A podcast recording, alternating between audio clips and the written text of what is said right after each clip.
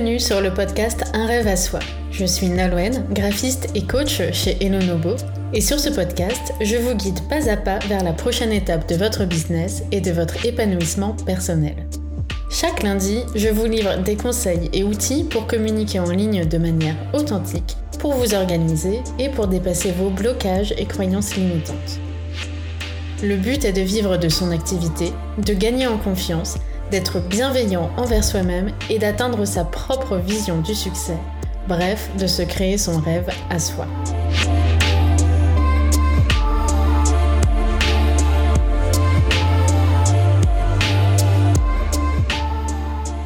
Bonjour Lucille et bienvenue dans le podcast Un rêve à soi.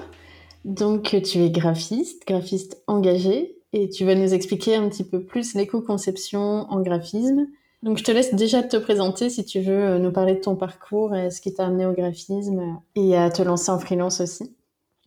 Oui, bah merci de m'accueillir dans ton podcast. Donc moi, c'est Lucille Quérault, j'ai 27 ans et je suis graphiste et directrice artistique spécialisée en éco-conception. J'ai créé mon studio graphique L Design depuis euh, presque un an, mais avant ça, j'ai travaillé en tant que salariée. Et pour euh, qu'est-ce qui m'a amené à devenir graphiste? J'ai d'abord réalisé une mise à niveau en art appliqué. Euh, je savais pas encore euh, vers quoi me tourner. Je savais que je voulais euh, aller dans le monde de l'art, mais j'hésitais entre l'architecture d'intérieur et le design graphique. Et finalement, bah, je me suis prise de passion pour le design graphique et euh, j'ai fait un diplôme en design graphique option média imprimé. Et tout ça, c'était à l'école de Condé à Paris. Et euh, ensuite, j'avais la casquette de designer graphique imprimé, mais j'avais envie de connaître le numérique. Donc j'ai fait un master en direction artistique numérique à l'ISA, l'Institut supérieur d'art appliqué à Paris également. Donc euh, suite à mes cinq années d'études, j'ai commencé le salariat et j'ai travaillé pour des agences de communication digitale notamment chez euh, Isobar, qui appartient au groupe euh, Densu AGIS Network. J'ai fait un an chez eux. Et euh, suite à cette année de travail, j'ai eu envie de faire un voyage à l'étranger. Et je suis partie en Amérique latine pendant trois mois où j'ai eu la chance de pouvoir travailler dans un studio graphique qui s'appelle Remolino, où là j'ai pu travailler pour de divers sujets, surtout print cette fois. Donc j'étais revenue à mon métier d'origine. Euh, et c'est durant ce voyage que euh, j'ai commencé à ouvrir les yeux sur le monde actuel et à m'intéresser au développement durable et à l'écologie, et notamment à la consommation de viande, euh, parce que je faisais un voyage en Argentine et je me suis rendu compte qu'ils mangeaient énormément de viande. Donc, suite à ce voyage, je suis retournée à Paris et je suis retournée travailler en agence de communication digitale chez Sensio Grey. Et euh, j'ai travaillé pour de gros clients, mais j'avais toujours cette euh, valeur d'écologie qui reprenait le dessus et qui me manquait. J'étais pas alignée professionnellement avec ce que je faisais. Donc j'ai travaillé deux ans pour Sensio Grey et là, j'ai voulu me mettre à mon compte et intégrer mes valeurs d'écologie, de bien-être euh, planétaire aussi dans mon travail. Et je me suis posé la question de l'impact de mes créations sur la planète. Donc c'est là que je me suis lancée à temps plein à mon compte. Parce que ce que j'ai pas dit, c'est que j'avais déjà euh, créé mon entreprise durant mes études donc je faisais euh, quelques travaux graphiques à côté de mon salariat, mais euh, j'en vivais pas pleinement, euh, je le faisais à temps partiel. Et donc là, suite au salariat, je me suis dit pourquoi pas me lancer complètement à temps plein à mon compte? J'avais déjà le statut, donc il n'y avait plus qu'à. Et du coup, si je reviens à ton expérience en Argentine, T'étais pas spécialement végétarienne avant, mais ça t'a fait un gros déclic de voir autant de viande autour de toi. En fait, ça a été quoi euh... Exactement. ça, ça t'a un peu choqué finalement? Oui, bah pour tout te dire, euh, je, je cherchais un restaurant. je marchais dans la rue et en pleine vitrine, euh, j'ai vu, euh, c'était un, un lama, je crois, qui était en broche. Et j'ai vu ça et ça m'a dégoûtée. Et là, je me suis dit, mais comment c'est possible? J'ai eu un déclic et j'ai commencé à partir de ça à faire des recherches, à regarder des documentaires, à lire des livres et à me renseigner euh, sur les chiffres euh, concernant euh, l'élevage intensif. Et j'ai halluciné et c'est là où je me sentais obligée de devenir végétarienne. C'était plus possible pour moi de, de manger de la viande. Hmm, ok. Et du coup, ça, c'était en quelle année? Ça fait déjà. Et ça, euh, ça va faire trois ans que je suis végétarienne. Donc, trois ans. du coup, euh, oui, tu as commencé finalement dans ta vie personnelle et après, euh, ça a migré sur ta vie pro où tu t'es rendu compte qu'en graphisme aussi, finalement, on avait un impact ah oui, qui n'est pas négligeable du tout sur la planète. Oui, c'est ça. Et du coup, Justement, toi, tu t'es spécialisé dans le design plutôt écologique. Donc, tu travailles avec des entrepreneurs qui sont dans l'écologie, le développement perso, le bien-être. Peut-être que tu peux nous expliquer un petit peu plus euh, ce que tu fais avec tes clients et comment tu apportes ta brique finalement à cette démarche écologique? Oui. Bah, quand j'étais salariée, j'avais déjà essayé d'intégrer cette démarche écologique euh, dans certains de mes projets.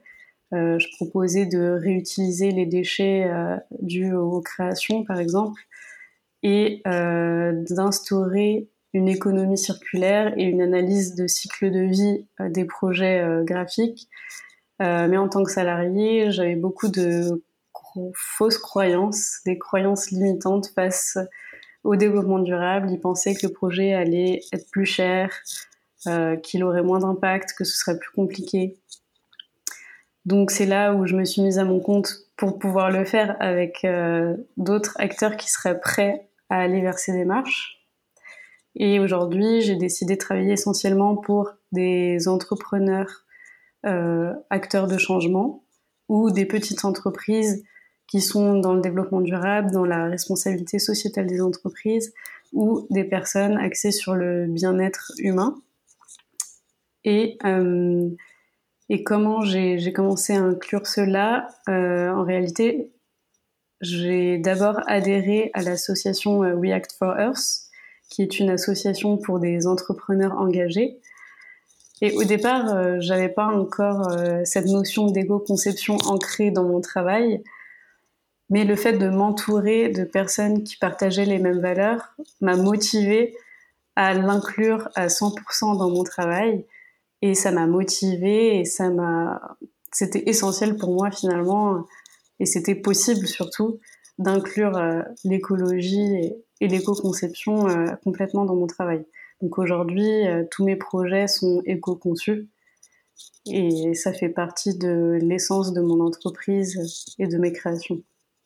Et tu peux nous en dire plus sur cette association parce que je la connais pas. Donc en quoi ça consiste alors, We for Earth, elle a été créée par Florian.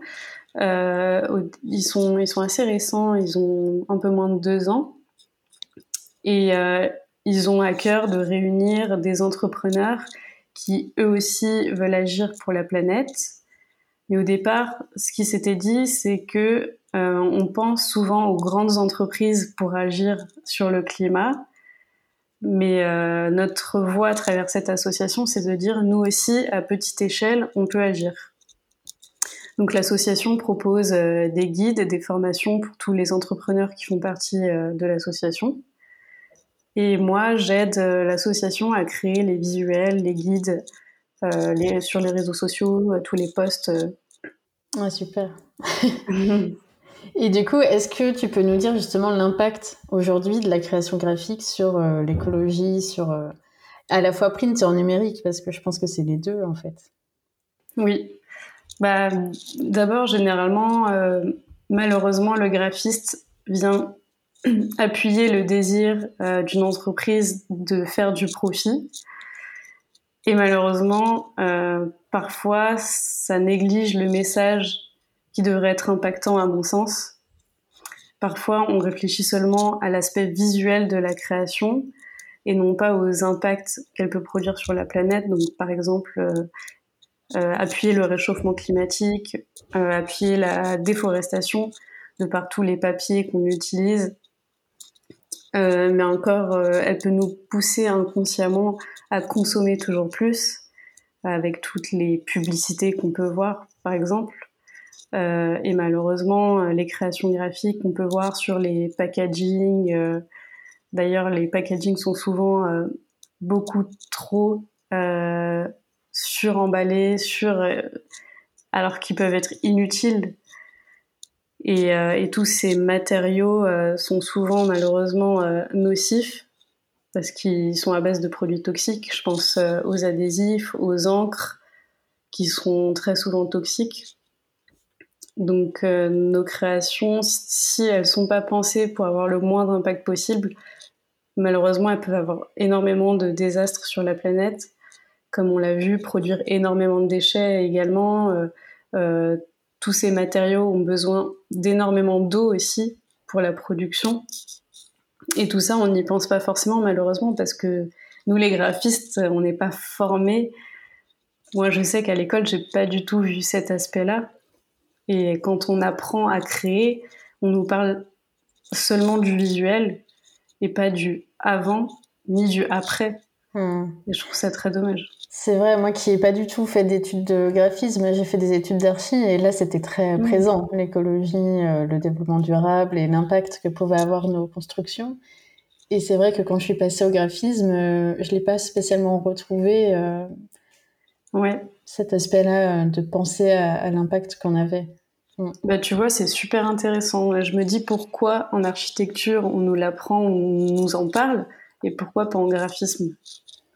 C'est super étonnant. C'est vrai que c'est un peu comme tu disais au début, ça va peut-être pas. Euh, comme euh, le graphisme est aussi un petit peu euh, lié au marketing, à la pub et à vendre mm. toujours plus, c'est vrai qu'il y a un désalignement peut-être dans, dans ce pourquoi on crée. Ouais, c'est sûr, parce qu'une architecture, on peut la faire de manière écologique, alors qu'un graphisme, c'est pas inné parce qu'il faut changer les mentalités avant, quoi. Alors que ça a déjà changé au niveau des mentalités pour le bâtiment, je pense. Donc, comme, enfin, ça fait pas mal d'années qu'on en entend parler, alors que finalement, l'éco-conception, c'est peut-être beaucoup plus récent aussi. Donc, euh, justement, est-ce que tu peux nous expliquer un petit peu en quoi ça consiste, euh, l'éco-conception graphiste, et comment on peut intégrer ça, nous euh, Enfin, ça, tu me répondras peut-être après. Déjà, dans un premier temps, c'est quoi l'éco-conception? Du coup, pour moi, l'éco-conception graphique, c'est de pouvoir créer en ayant le moins d'impact possible sur la planète et de prendre en compte toutes les étapes du cycle de vie de la création. Donc ça va passer par euh, la création, la fabrication des matériaux, comment ils ont été créés, est-ce qu'ils ont été créés de manière plus responsable, euh, par exemple avec des énergies renouvelables? Ensuite, ça va passer par le processus créatif. Est-ce qu'on va se poser les bonnes questions? Penser à l'impact euh, de nos choix des fournisseurs, euh, comment le transport va être pris en compte. Et ensuite, ça va passer par la fin de vie de la création. Est-ce que la création est facilement recyclée, recyclable? Est-ce qu'on va pouvoir redonner même à la planète de par nos créations? Et donc c'est ça, c'est de viser à créer de façon la plus éco-responsable possible et dans le respect de la planète, mais aussi de l'humain. Et comment ça, ça, peut s'appliquer euh, pour les graphistes comme moi qui en fait ne font que du numérique quasiment et je, je pense très rarement au packaging, c'est pas quelque chose qu'on me confie souvent, mais je sais que j'ai un impact aussi en créant des sites, en créant. comment ça peut s'appliquer euh? bah pour le, le, web, ça va être par exemple le choix de ton hébergeur web. Est-ce qu'il utilise, est-ce qu'il est alimenté en énergie renouvelable ou pas? Donc euh, moi, j'en connais quelques-uns qui le font, par exemple euh, Infomaniac, qui est l'un des meilleurs, ou bien euh, O2 Switch. C'est les deux que je recommande à mes, clients, où il y a Ikula aussi. Donc voilà, en numérique, ça va être passé par un hébergeur web. ensuite, il y a plein d'autres tips à savoir lors de la création d'un site internet, ça va être euh, éviter les vidéos qui sont très lourdes, qui va nécessiter beaucoup de bandes passantes. Euh, ça va être euh, par le choix des visuels, les compresser ou bien privilégier les illustrations qui sont beaucoup moins lourdes que les images. Ça va être aussi utiliser des typographies standards. Et il y a plein de choses comme ça à savoir aussi en numérique.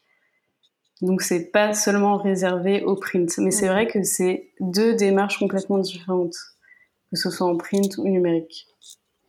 Et après aussi dans le côté marketing, justement, tu disais que un des impacts c'est qu'on pousse à la consommation et comment on fait euh, si, en fait, c'est qu'on est obligé de se cibler finalement des, des, clients qui sont dans cette démarche-là, si on veut aller jusqu'au bout. Euh. Oui et non, parce que j'aimerais bien que ce soit accessible à tout le monde et que ça devienne euh, la norme mmh. et qu'on arrive à démocratiser tout ça. Et puis, ça devient urgent de faire ça tout de suite parce que euh, il est dit que dans 50 ans, la planète sera un point de non-retour. Donc, il faut essayer, oui, on peut commencer à le faire avec des clients qui sont dans la même démarche, parce que c'est plus facile car ils sont ouverts à nos propositions. Mais moi, j'ai aussi envie de le faire découvrir à tous et que c'est pas si compliqué que ça à mettre en place, parce que souvent ça fait peur, alors qu'il y a des façons de faire. Il suffit de faire appel à des experts qui sont un peu plus informés sur le sujet, et c'est possible.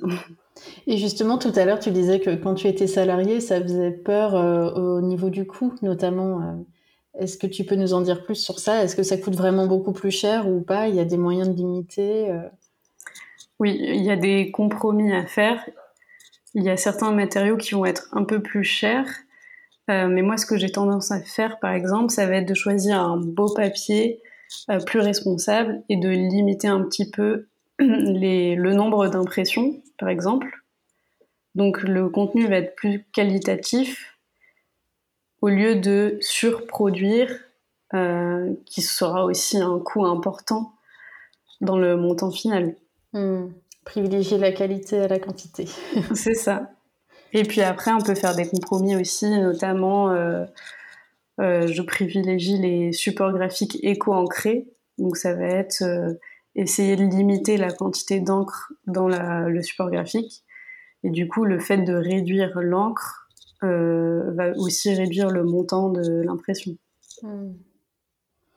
Et du coup, si, euh, enfin, je sais qu'il y a des graphistes et des directeurs artistiques qui nous écoutent, et comment ils peuvent faire la transition par, par quoi commencer? Parce que c'est compliqué de faire tout d'un coup. À ton avis, c'est quoi le plus simple pour commencer à transitionner vers l'éco-conception? Euh, je pense que tout d'abord, ce serait de se poser les bonnes questions.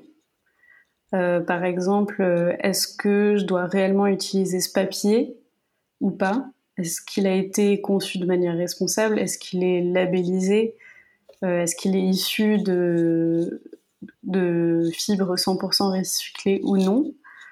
Par exemple, est-ce que le matériau a été conçu à base d'énergie renouvelable, comme je le disais tout à l'heure?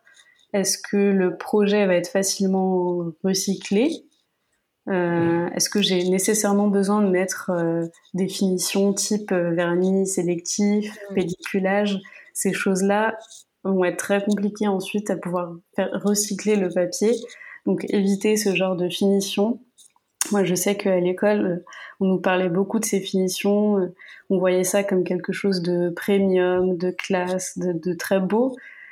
Mais finalement, c'est très moche pour la planète. Donc aujourd'hui, euh, vaut mieux éviter ces finitions qui ne permettent pas de recycler facilement le papier, voire pas du tout. Euh, ensuite, est-ce que je transmets un message impactant ou pas à travers euh, mes créations? Est-ce que, par exemple, je m'adresse à tout le monde ou est-ce que je cible seulement les hommes? Est-ce que je vais favoriser le profit de l'entreprise à travers ma création? Ou je souhaite vraiment être acteur de changement et de bien-être euh, envers la planète et les hommes Donc voilà, je pense que la chose à retenir, ce serait surtout se poser les bonnes questions et penser le processus de manière globale et non plus euh, linéaire, comme on l'a vu tout à l'heure, qui se résume à consommer et jeter. Non, là, ce serait penser euh, le projet dans sa globalité en passant par la fabrication des matériaux jusqu'à la fin de vie du, du projet. Hmm. Ne pas penser à l'esthétique pure, mais vraiment réfléchir à, tout ce que ça implique derrière, en fait. Voilà. Et justement, tu sors un livre qui, qui est sur ce sujet, le guide de la création responsable. Est-ce que tu peux nous résumer ce que tu abordes dans ce livre?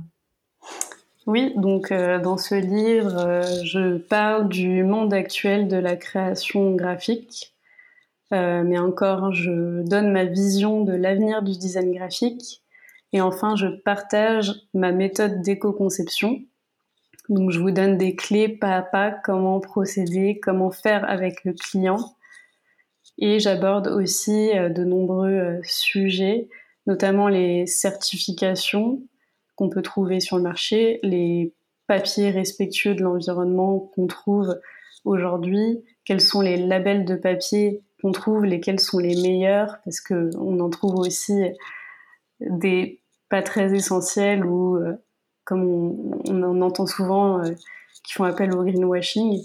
Euh, j'aborde aussi la question des fournisseurs responsables, à qui faire appel, comment, où, quelles questions poser, et comme j'ai aussi abordé, euh, comment faire passer un message à impact.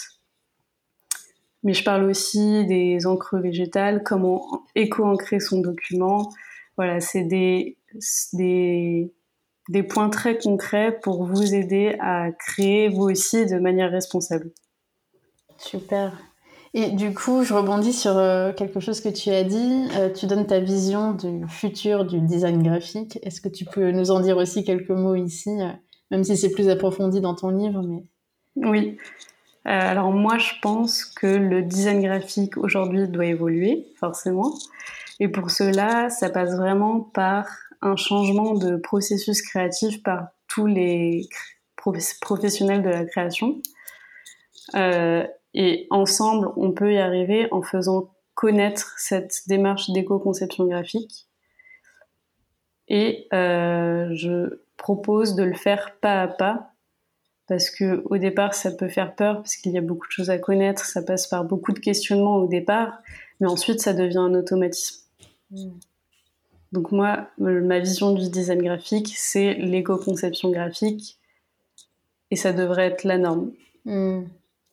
Je comprends.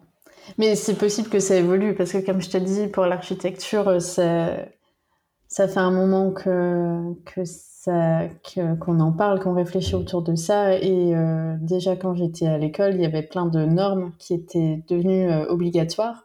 Ça a encore évolué, il y en a encore plus. Et du coup, effectivement, ça devient la norme de construire de manière écologique, de faire attention à son impact. De faire attention aux, énergies qui vont être utilisées, de faire attention à la protection, euh, enfin, voilà, que le bâtiment soit bien isolé, par exemple, pour moins chauffer ou pour moins devoir mettre de clim euh, pour ceux qui en ont. Donc, euh, effectivement, je pense que ça passe par un changement de mentalité et que là, on en est au début pour le design graphique, mais que ça va aussi évoluer dans ce sens, et comme dans toutes les sphères finalement de, de la société. Donc, je pense que tu es sur la bonne voie. Oui, j'espère. Et puis, comme tu dis, euh, je pense que ça devrait être instauré dans les écoles. Oui, c'est peut-être ça le euh, gros manque en fait pour l'instant, c'est que on n'est pas formé à ça euh, dès le départ. Oui, c'est pour ça que à travers mon guide, j'aimerais informer un maximum de créatifs et aussi les enseignants pour qu'ils puissent instaurer cette démarche aux futurs créatifs et designers. Carrément. et du coup, justement, toi, bien, bien entendu, ton livre va être éco-conçu. Euh, du coup, tu peux peut-être nous dire comment tu fais pour l'éco-concevoir, euh, quel papier tu as choisi, quelles encres.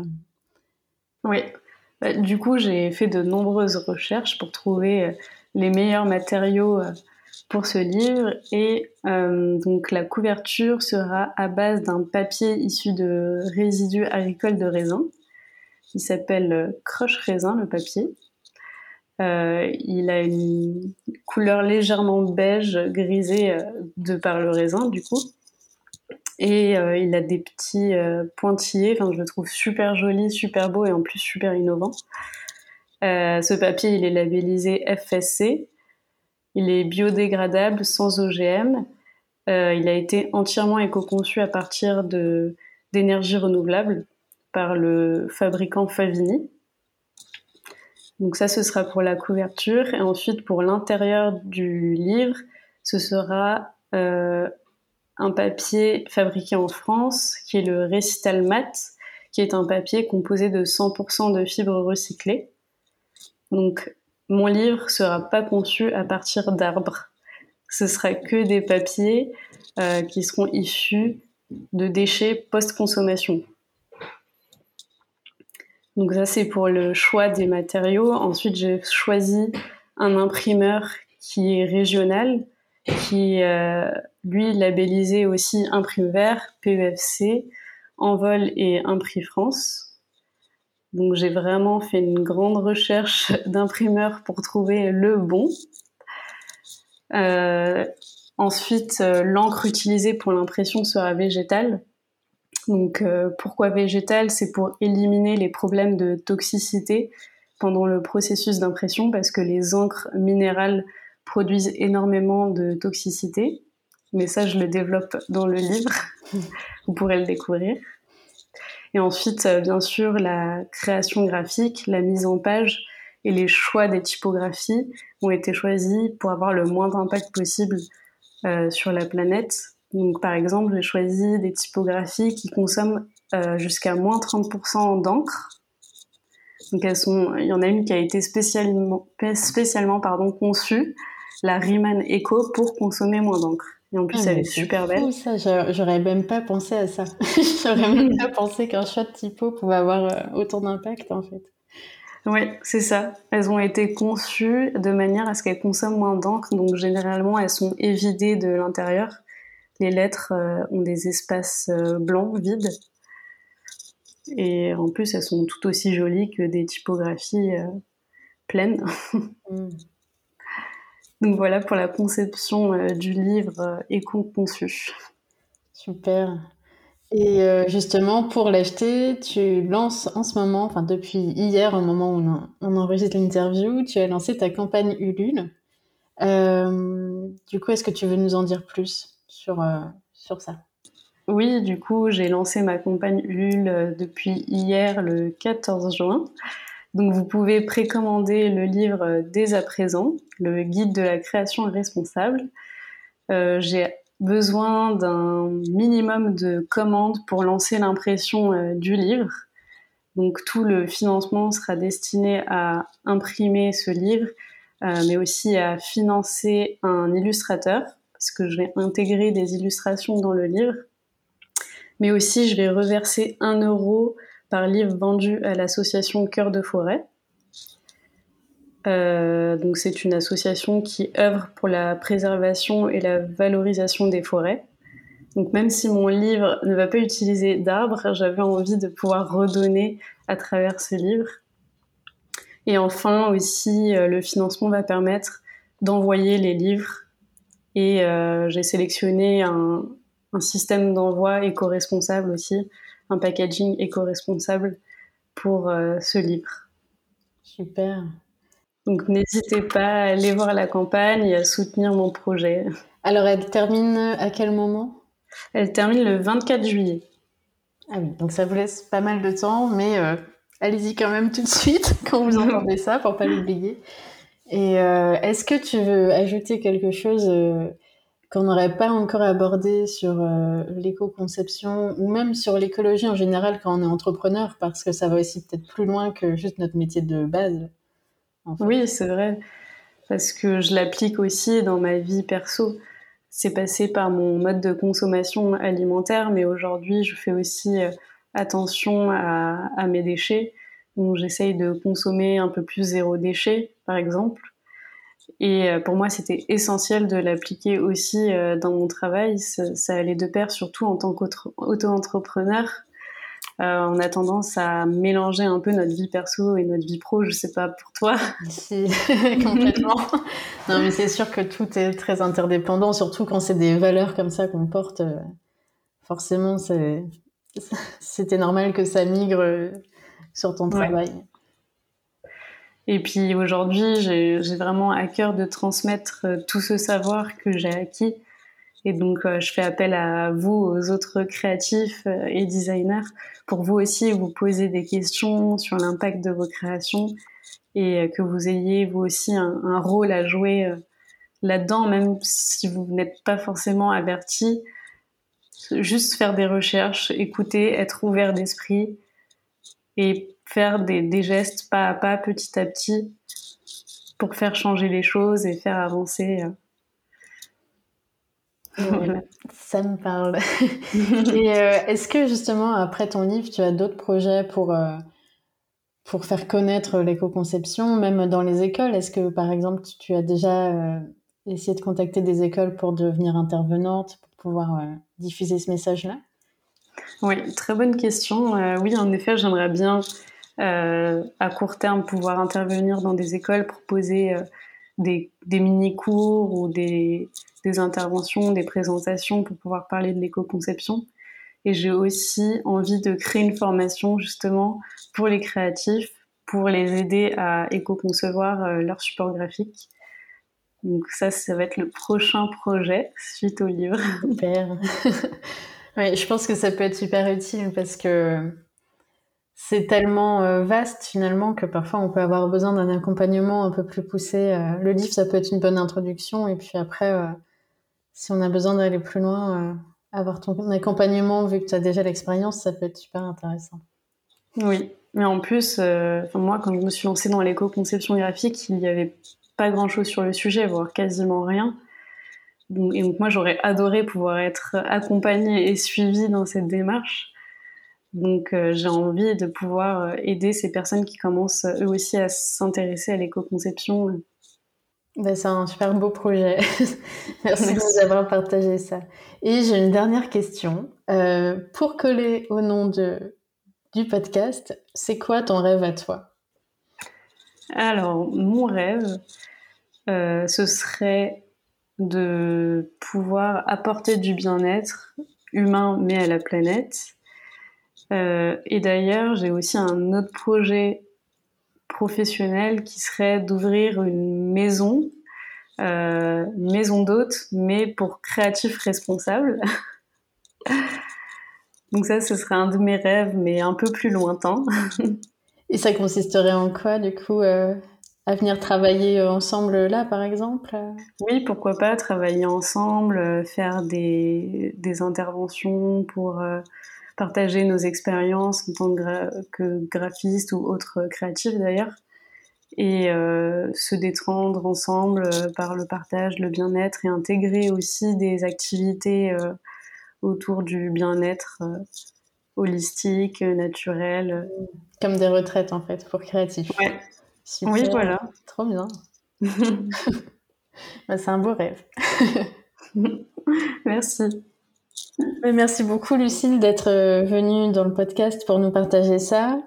Et euh, n'hésite pas à revenir quand tu auras lancé ta formation. Tu pourras aussi en parler euh, un peu plus ici. Et du coup, je mettrai le lien vers la campagne Ulule dans les notes de l'épisode, donc sur Atelier Nobo. Et, et, je vous invite à aller voir ça de plus près. Et tu peux aussi nous dire le nom de ton site internet pour que les gens puissent te retrouver ou de ton compte Instagram. Oui, vous pouvez me trouver sur mon site internet sur lucillequero.com ou sur Instagram lucillequero-pro ou sur LinkedIn également. Très bien. eh bien, merci beaucoup Lucille et puis bonne journée à tous. Merci.